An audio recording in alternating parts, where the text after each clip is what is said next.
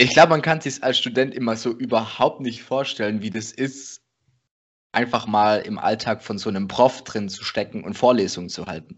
Gerade jetzt so mit dem ganzen Corona-Ding, wo jeder halt einfach gähnend vor dem Laptop sitzt, wenn überhaupt, ähm, kann das ja bestimmt richtig frustrierend sein. Und der Tobi hat jetzt eine Erfahrung gemacht, die in die gleiche Richtung geht wie die, die die Profs jetzt haben. Und darum reden wir heute mit dem Tobi quasi über das sozusagen Leben eines Online-Professors. Viel Spaß beim Zuhören.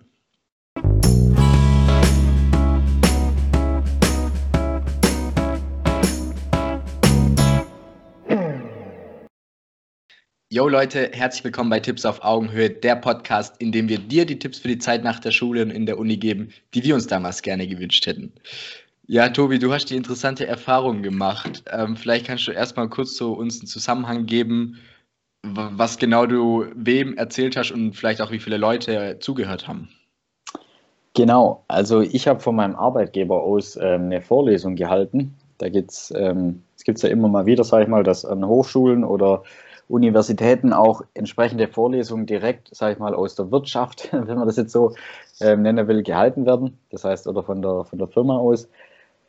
Und ähm, ich durfte da vertretungsweise diese Woche auch mal eine Online-Vorlesung halten für ähm, eine Hochschule in Konstanz. War das. Okay, weißt du noch, wie viele Leute bei dir zugehört haben?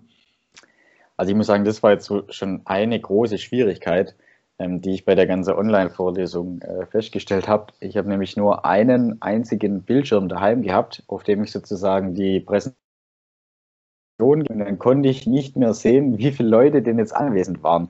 Ähm, das heißt, man, man kann ja normalerweise, wenn man zwei Bildschirme hat, dann wirklich auf einen Bildschirm sozusagen die Studierenden sich hinlegen und auf der andere ähm, den Bildschirm eben, den man teilt mit der Präsentation dann hätten wir das gesehen. Ich konnte das jetzt leider nicht, aber ich denke, es waren so 20 bis, ähm, bis 30 Stück. Okay. Also so, es war eher so eine Unterrichtsstunde als eine Vorlesung von der Anzahl. so, so darf man das jetzt ja nicht sagen, aber das stimmt. Ah, okay.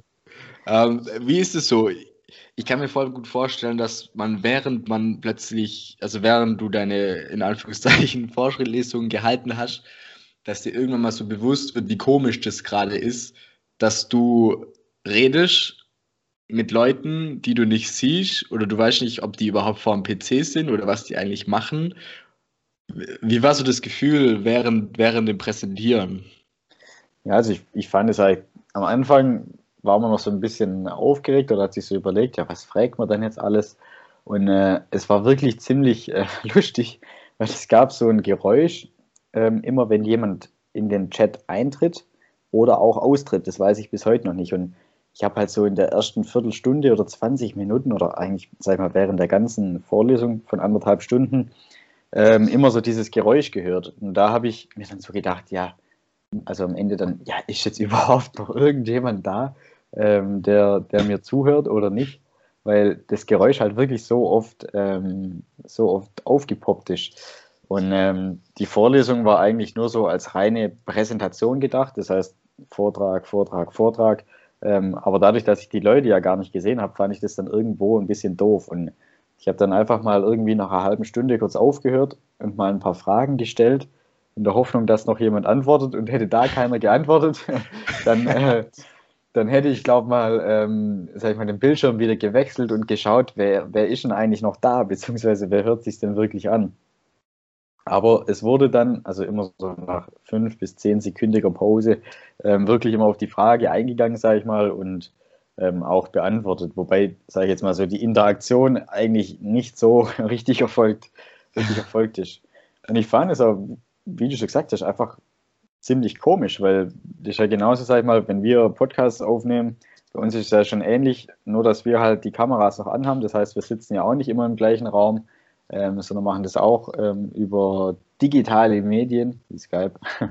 Und ähm, da ist ja, sag ich mal, normal, wenn du dir jetzt in die Augen gucken kannst oder so, dann kannst du ja ganz normal eine Konversation führen. Aber gerade bei so einem Vortrag, wenn du jetzt überhaupt nicht einschätzen kannst, ähm, ja. schlafen die Leute, ähm, trinken sie gerade parallel ihr erstes Bier dazu oder keine Ahnung, äh, schreiben sie mit oder ich weiß es nicht. Also fand ich ziemlich, ähm, ziemlich schwierig so sag ich mal, ohne, ohne so das Feedback dann oder die, die Gestik einfach oder die Mimik so von den Leuten.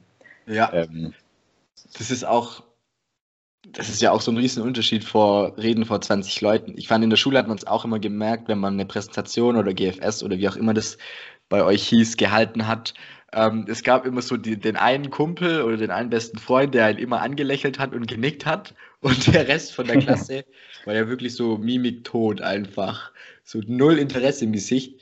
Und dann stelle ich es mir halt richtig krass vor, wenn du nicht mal, nicht mal die Leute siehst. Also das ist ja noch unter, unter keine Regung sehen, ist ja nichts sehen. Das ja. muss echt krass sein. Äh, vielleicht, was hättest du dir denn, hättest du dir irgendwas gewünscht, so von deinen Zuhörern? Also, was ich auf jeden Fall beim nächsten Mal machen würde, wenn ich das äh, nochmal machen darf, dann würde ich gucken, dass ich drei Bildschirme habe. Ich habe dann äh, daheim noch einen zweiten Laptop aufgestellt, um sozusagen zu sehen, was eigentlich jetzt so die nächste Vorlesungsseite wäre. Ähm, und ich würde halt, wie gesagt, schon schauen, dass die Leute dann, also dass ich so den Raum mit den Studierenden oder die, die ganzen Webcams sozusagen auf den zweiten Bildschirm ziehen würde, dass man sich das ein Stück weit, ähm, ja, halt auch einfach wieder was sieht, also eine Reaktion sieht mit, ich habe es verstanden, ich habe es nicht verstanden oder mich interessiert es nicht. Das sind ja so die drei äh, Punkte, die man da eigentlich hat. Und ich glaube, das würde schon was helfen. Und ich finde auch wirklich, dass es, es gibt ja teilweise ziemlich coole Programme. Ich habe letztens mal ähm, mit Zoom gearbeitet. Da warst du ja auch dabei, Fabi, als wir so einen Workshop hatten ähm, vom, vom Podcasting aus. Und da gab es ja wirklich so verschiedene Räume, in die man eingeladen wurde. Und man kann das ja wirklich auch, sage ich mal, von der Vorlesung her richtig interessant noch machen, also richtig interaktiv, dass man dann in so kleine Gruppen beitritt. Da macht das immer an so eine Zeit gekoppelt ist von einer Viertelstunde. Dann wird man automatisch wieder zurück, zurückverbunden. Also da gibt es wirklich richtig coole Funktionen. Ich glaube, ganz viele Leute sind da jetzt halt ein Stück weit einfach noch überfordert, weil sie halt die alte Vorlesung noch haben ähm, aber die halt immer, sag ich mal, in Präsenzterminen abgehalten wurde. Und dementsprechend ist es einfach, sag ich mal, schwierig in so einer kurzen Zeit sowas aufzuziehen. Aber auf der anderen Seite finde ich es natürlich auch, wäre es natürlich auch cool, wenn man einfach so Feedback bekommt oder Zwischenfragen. Das wurde zum Beispiel auch gar nicht gestellt. Ähm, oder halt eben ganz am Ende irgendwie so sagen, ja doch, wir fanden es gut, wir fanden es schlecht, was könntet ihr denn anders machen? Weil, wie gesagt, so, ich habe am Ende dann das war vielleicht auch noch ganz lustig, wo dann die Vorlesung kurz vorm Ende war, hat noch einer eine Frage gestellt gehabt, da war ich echt schon richtig überrascht. und ähm, ich habe dann die Präsentation beendet und bin dann gerade auf den Bildschirm übergegangen, wo man eben sieht, wie viele Leute denn gerade noch in dem Raum sind. Und da habe ich dann schon gesehen, okay, es waren, sind jetzt doch irgendwo circa so 20 Stück beigetreten und doch nicht nur noch einer übrig.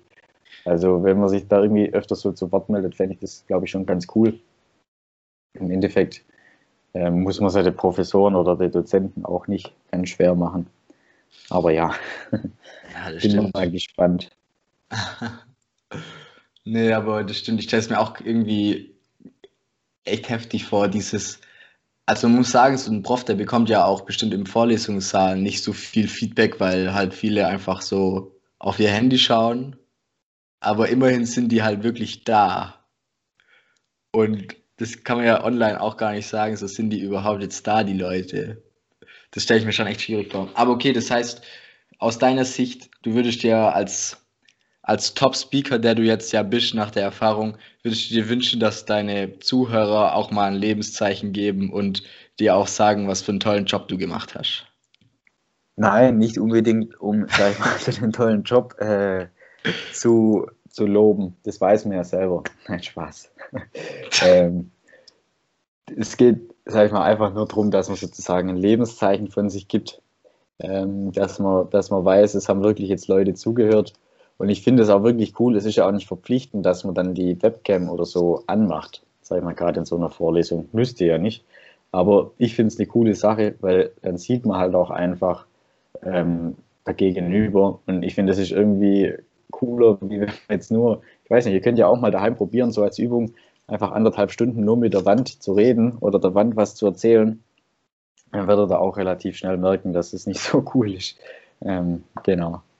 Ja. Oder eben vielleicht auch als Verbesserung für die Dozenten, dass man eben mehr wirklich auf Zoom oder so zurückgreift, wo man dann wirklich auch interaktiver die ganze Vorlesung gestalten kann. Ja, yes, das stimmt. Und man muss sagen, ich finde, man ist online auch, also bei diesen Online-Vorlesungen viel anonymer. So im, im Hörsaal, wenn man sich da meldet, dann schaut dich sofort jeder an. Jeder kennt dein Gesicht und deine Stimme dazu, sieht die Leute in deinem Umkreis.